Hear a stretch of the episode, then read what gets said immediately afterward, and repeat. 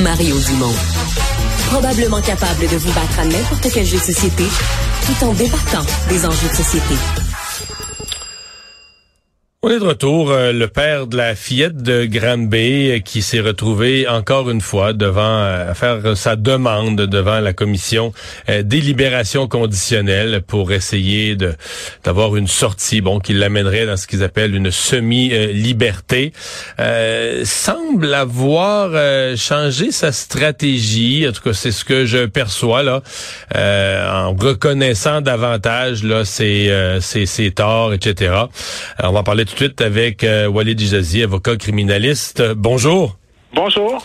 Ouais, pas si je me trompe, moi j'ai senti comme j'ai pas fait mon devoir de père, j'ai senti un repentir là, un repentir qu'on n'avait pas entendu précédemment.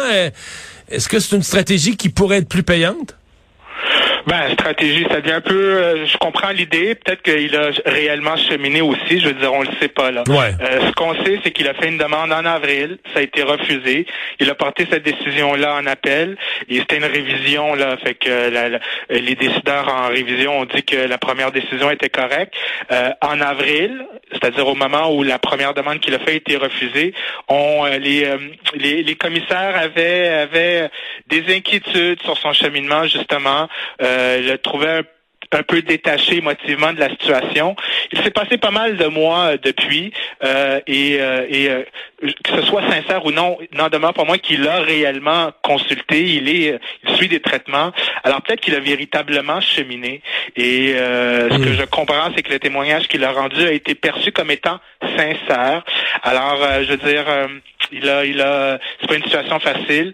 C'est pas une situation facile qu'il a vécue. Euh, alors, euh, euh, peut-être qu'il a réellement fait du cheminement là, au hmm. niveau de, de son introspection, etc. En définitive, ce qui nous intéresse, nous publics, c'est si on dormait en liberté ce monsieur-là, est-ce qu'il représente un risque de récidive? Est-ce qu'il a un danger pour le public? Est-ce qu'il va respecter ses conditions? C'est ultimement ça qu'on doit déterminer.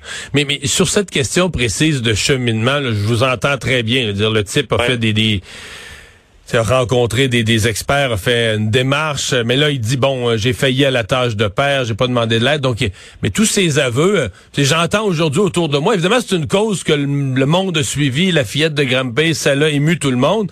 J'entends beaucoup de gens dire ben oui, mais là c'est son avocat, il a dit quoi dire. La dernière fois, il s'est planté, il a pas dit les bonnes phrases, avec il a pas eu sa libération, donc là, son avocat, il a dit quoi dire.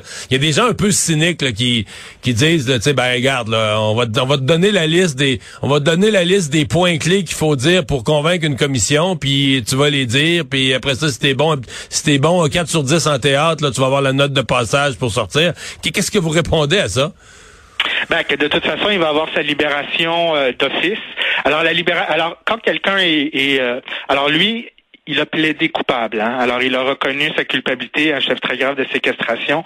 Il a eu une peine euh, qu'on va pas dire clémente. Là, c'était sévère, quatre ans, moins le préventif. Il lui restait en janvier, au moment de, de, de, de recevoir sa peine, trois ans et demi à faire. Après ça, euh, on peut on peut obtenir une libération conditionnelle sur décision de, de, de, la commission des libérations conditionnelles, ou sinon par l'effet de la loi. Par l'effet de la loi, on va sortir aux deux tiers. Alors, aux deux tiers, l'individu va sortir, son dernier tiers sera sous condition, mais ne sera pas dans un établissement carcéral. Et l'idée d'une semi-liberté ou d'une libération conditionnelle... C'était une de mes questions, ça on anticipe, c'est-à-dire on prépare à l'avance la sortie.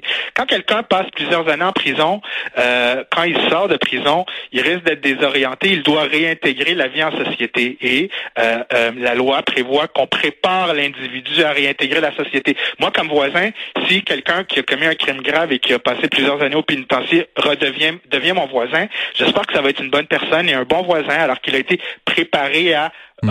réintégrer la vie en société. Euh, Est-ce que c'est euh, là que les maisons de, de transition interviennent? Là? Euh, alors, ça peut être, la personne va devoir respecter les conditions, entre autres conditions de font possiblement vivre en maison de transition. Alors l'idée d'une semi-liberté, et ça, ça va nécessairement se produire à, à ce qu'on appelle la libération d'office. C'est automatique aux deux tiers. Le deux tiers pour monsieur, là, ça va être le 7 mai 2024. C'est très bientôt. C'est dans moins de six mois. Alors, il va devoir respecter, il va sortir de prison et il va devoir respecter des conditions à partir de cette date. Mhm. L'idée d'une semi-liberté ou de la libération conditionnelle, c'est on anticipe, on le fait un peu à l'avance pour que ça se fasse le mieux possible. Alors, le mieux qu'il puisse avoir bénéficié de conditions et d'avoir un, un, encadrement dans sa sortie, euh, le mieux collectivement versus quelqu'un qui qu'on relâche et qui n'a pas été préparé à réintégrer la vie en société.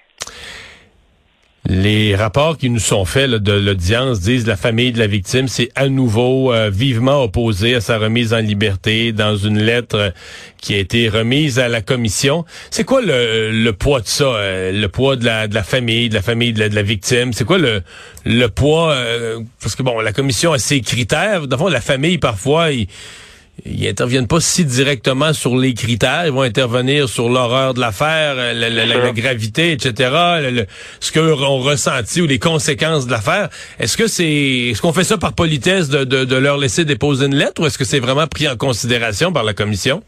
Non, non, ben je veux dire, c'est une obligation de la loi, c'est-à-dire les, les, les, familles, les victimes ont, ont le droit de s'exprimer et c'est une étape importante pour eux. Et pour les décideurs, c'est un élément parmi l'ensemble de la preuve. Alors, c'est quelque chose qui, euh, qui est c'est sûr que c'est important et qui sera pris sérieusement en considération, euh, mais ça fait c'est un élément parmi plusieurs autres. Il y a il y a, il y a également la la, la, de libération conditionnelle qui elle milite en faveur de la semi-liberté. Elle dit que qu'il faut préparer monsieur à, à, sa date de sortie du 7 mai de toute façon et euh, son cheminement. Et c'est quoi que les rapports disent là Alors avec tout le matériel qu'il y a dans la dans, le panier de preuves, si on veut, la commission doit déterminer est-ce que la personne, si on la remet en liberté, est-ce qu'elle va être un danger pour le public et est-ce qu'elle va respecter ses conditions? Ultimement, ça nous ramène à ça euh, et qu'on parle de danger pour le public, c'est-à-dire est-ce qu'il y a un risque de récidive? Si, on le remet en liberté, est-ce qu'il va commettre un autre crime? Sans oublier et, on parle d'une personne spécifiquement euh, on parle de ce monsieur qui, à ce que je sache, a été impliqué dans une situation horrible.